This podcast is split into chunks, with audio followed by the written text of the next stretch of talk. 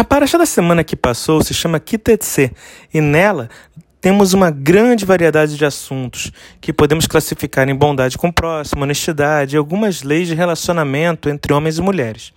Para a parte de honestidade, a Paraxá nos conta que não devemos dar empréstimo e cobrar juros de um irmão ou de uma irmã, apenas de um gentio, Além disso, se fizermos um empréstimo, não devemos entrar na casa da pessoa para pegar algo como garantia, mas sim esperar que a pessoa entre na casa dela e nos traga algo como garantia.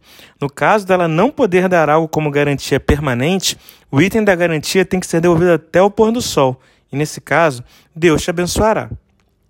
Outro ponto importante é que não devemos atrasar o salário de quem trabalhou para nós. Este dinheiro é muito importante para a pessoa poder viver e não devemos fazer com que ela passe por necessidade, ainda mais depois de ter trabalhado para nós. Não façamos com o outro o que não gostaríamos que fizessem com a gente.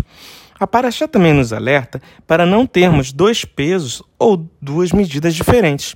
Podemos interpretar isso de uma forma literal em relação a pesos e medidas, mas também podemos ter uma interpretação que nos diga que o certo é o certo e o errado é o errado, independente de quem o praticou. Se uma pessoa que você não gosta praticou algo correto, o que ela praticou continua sendo correto. E se uma pessoa que você gosta praticou algo errado, isto continua sendo errado. Em nossos dias, infelizmente, tendemos a esquecer dos atos, perguntando primeiramente quem os praticou e tendo um olhar benevolente, caso a pessoa seja nossa amiga, ou acusador, caso a pessoa não seja amiga. Na Paraxá, Deus fala para não ter pesos e medidas diferentes, pois isso é repugnante aos olhos de Deus.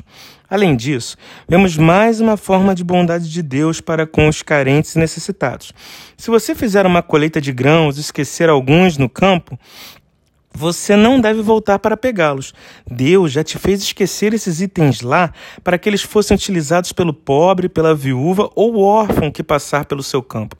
O fruto da oliveira também não deve ser todo colhido. Uma parte também deve ser deixada para o pobre, a viúva ou órfão que passar pelo seu campo.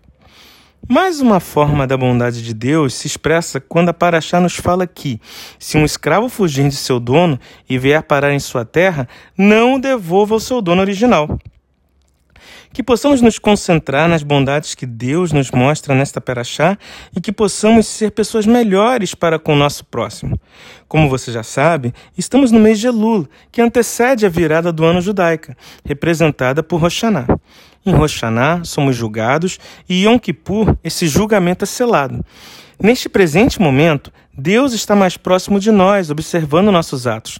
Sendo assim, este momento é muito propício para que tenhamos boas resoluções e que possamos nos inspirar na mensagem da Paraxá.